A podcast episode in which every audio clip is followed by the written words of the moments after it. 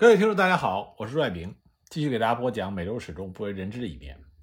啊，今天这一集呢，我给大家讲讲关于北美殖民地早期的白人奴隶。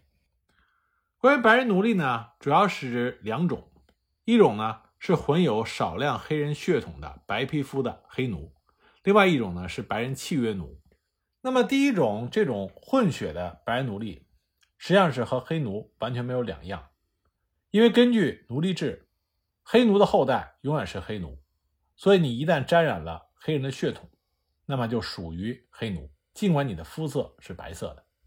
那么这里我们主要要讲的是关于白人契约奴。我们在之前呢已经略微给大家提过白人契约奴的存在。实际上，北美最早的奴隶群体不是黑人，而是白人，就是被称之为白人契约奴的群体。在欧洲殖民者进入北美之后。由于我们之前提到的传染病入侵的因素，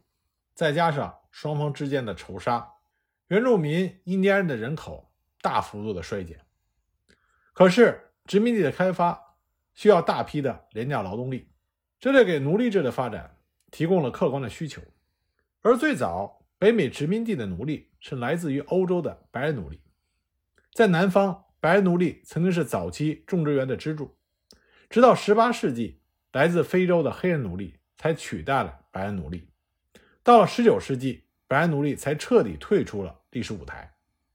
北美殖民地的开发初期急需大批的廉价劳力，那么欧洲的殖民者就毫不迟疑的在文明的欧洲寻找奴隶。一批奴隶贩子编造了关于北美生活如何优越的种种神话，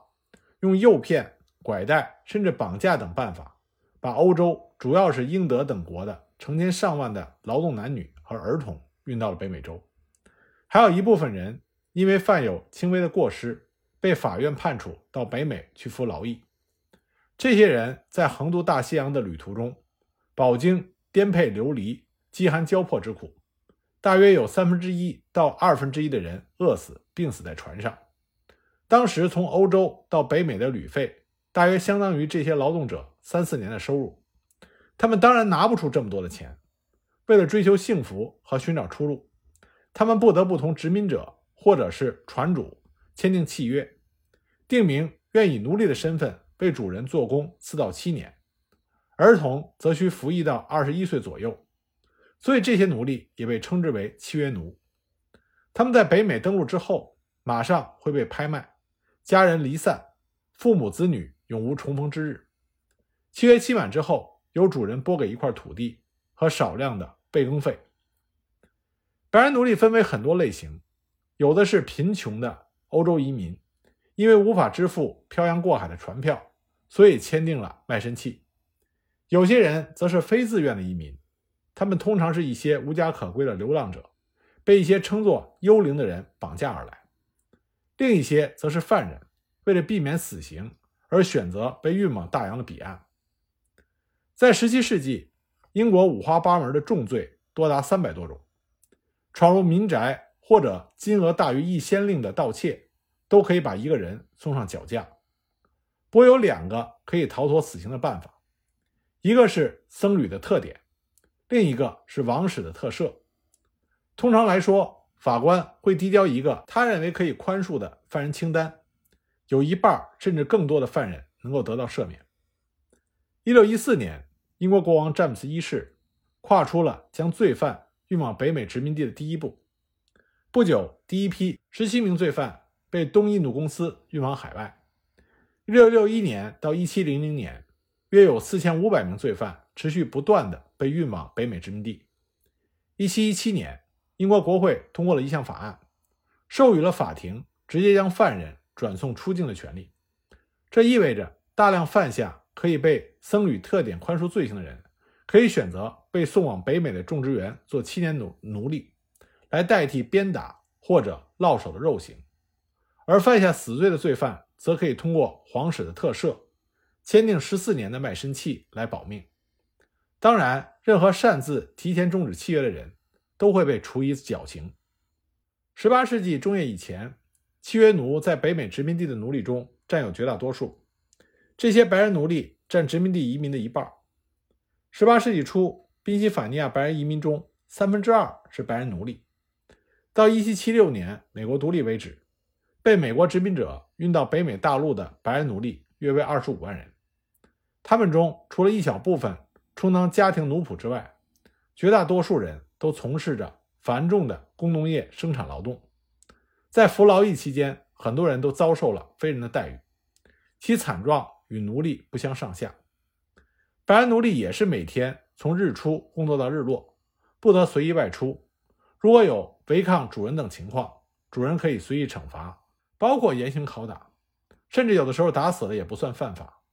白人奴隶不经主人的同意不得结婚，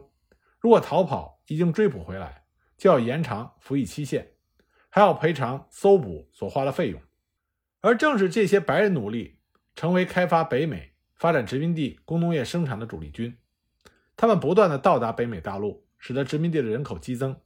他们同其他的移民一起，顽强的同自然界做斗争，创建了北美殖民地的物质生活。也正是他们和其他劳动者的辛勤努力，北美殖民地成为了资本主义国家的原材料市场和产品销售市场，成为欧洲资本主义经济发展的基本动力之一。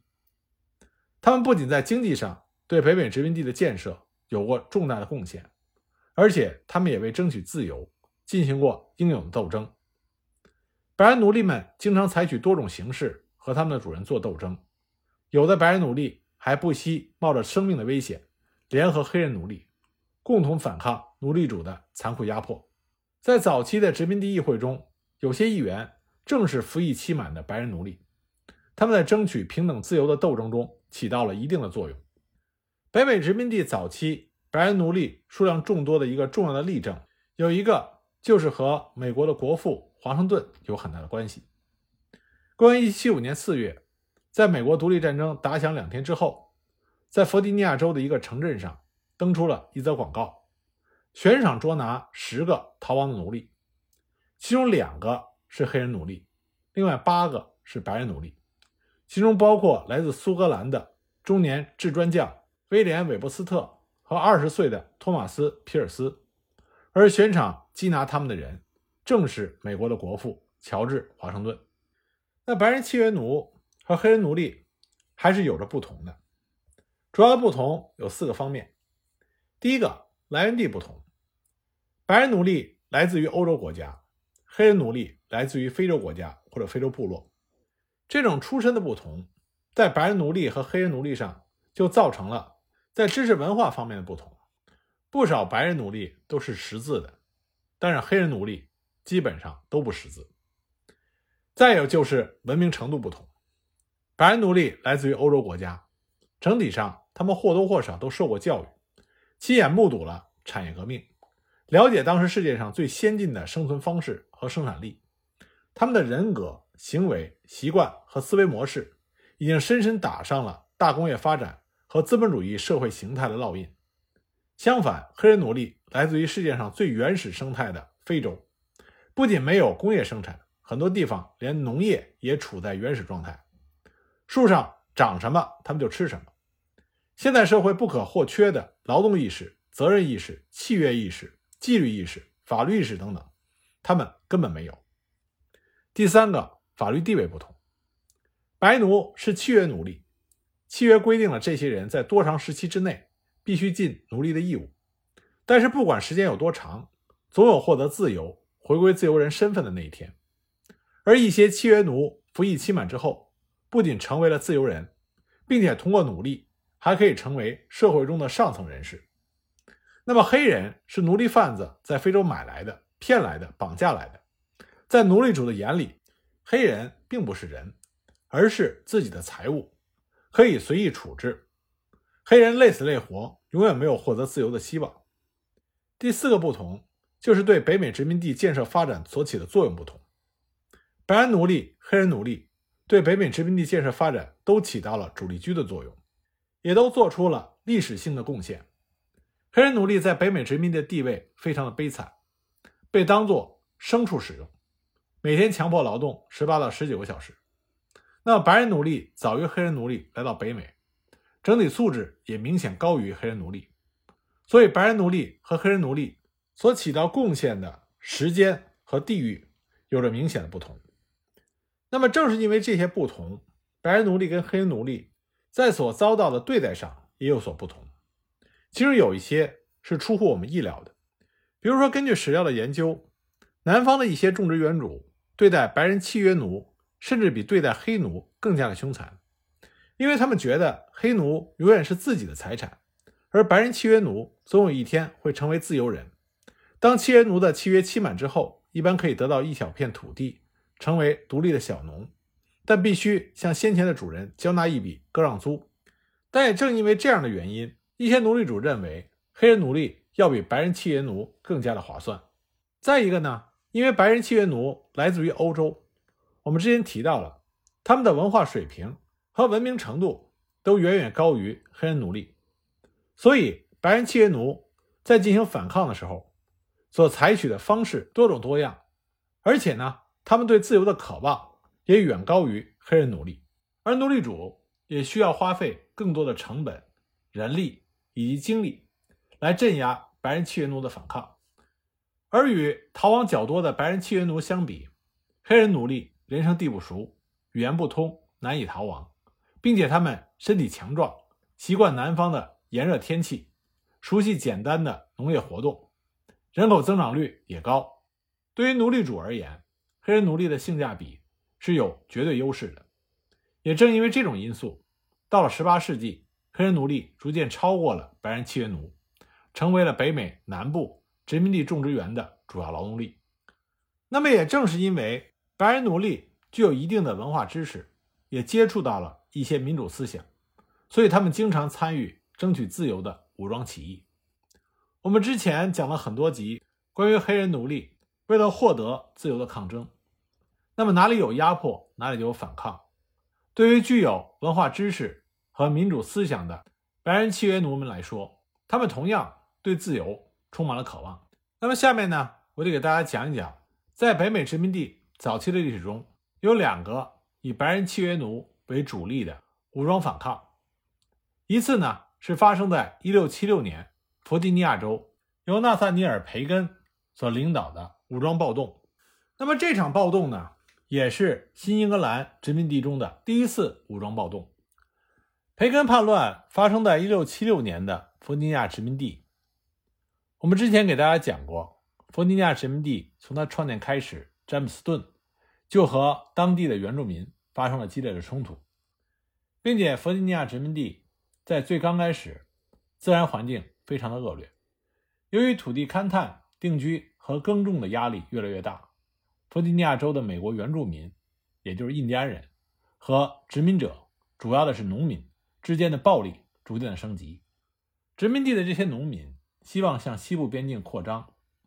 但是被当时弗吉尼亚殖民地的掌权者威廉·伯克利爵士拒绝了。那么这些农民们就对这个决定感到不满。与此同时，印第安原住民几次袭击了定居点，而伯克利爵士再次拒绝了殖民地农民们要求对原住民印第安人采取行动的请求，这就使得殖民地的这些居民感到非常的愤怒。那纳萨尼尔·培根实际上他是伯克利的堂弟，他在英格兰的时候，在他父亲眼里就是一个不成熟、好吃懒做的人，所以他父亲就把他送到了弗吉尼亚。到他堂哥的身边，希望他能够快速的成熟起来。不过现在来看，培根他之所以在英格兰好吃懒做，是因为他并没有碰到让他感兴趣的事情，而在北美殖民地弗吉尼亚，他找到了他的兴趣所在，这就是战争。和他堂兄的隐忍退让不同，培根站出来领导殖民地的农民，组织了一支民兵。袭击了美洲的原住民。那伯克利为了防止事态的进一步升级，他一方面呢加强了詹姆斯顿的防御，同时没收了詹姆斯顿殖民地周边一些印第安原住民的武器；另一方面呢，他定义培根为叛徒，要求培根迅速的解散武装，回来接受审判。然而，很多的殖民者，特别是一些仆人、小农，甚至一些白人契约奴。他们支持培根，并和他一起游行到了詹姆斯顿，迫使伯克利爵士回应美洲原住民印第安人的威胁。在詹姆斯顿举行的殖民者们的集会中，伯克利被指控为了维护自己的利益过于的懦弱，所以当地人就选举培根作为领导殖民地与美国原住民印第安人作战的民兵将军。那么，看到培根拥有强大的武力支持，伯克利只好认可了对培根的任命。那培根马上就率领着民兵部队离开了詹姆斯顿，去清剿周边的印第安部落。可就在培根率领着他的民兵部队取得作战胜利的时候，伯克利带着三百名士兵袭击了培根的驻地，培根逃到森林里。伯克利迅速地宣布培根是叛乱分子。并且发表了两项声明：第一，如果培根的属下立即返回家园，他可以赦免他们；第二，他取消了培根的议会席位，并且要对培根进行公开的审判。而培根这个时候并没有和伯克利直接交锋，他反而袭击了另外一个原住民的印第安部落，并且偷走了他们所有的海狸皮。而他对印第安人的胜利，更加激发了詹姆斯顿殖民者对他的支持。那么这些殖民者的愤怒，使得伯克利被迫同意饶恕培根，但前提是培根要回到英格兰接受审判。但这个时候，已经获得了大批殖民者支持的培根，拒绝了伯克利的请求，反而发表了《弗吉尼亚人民宣言》，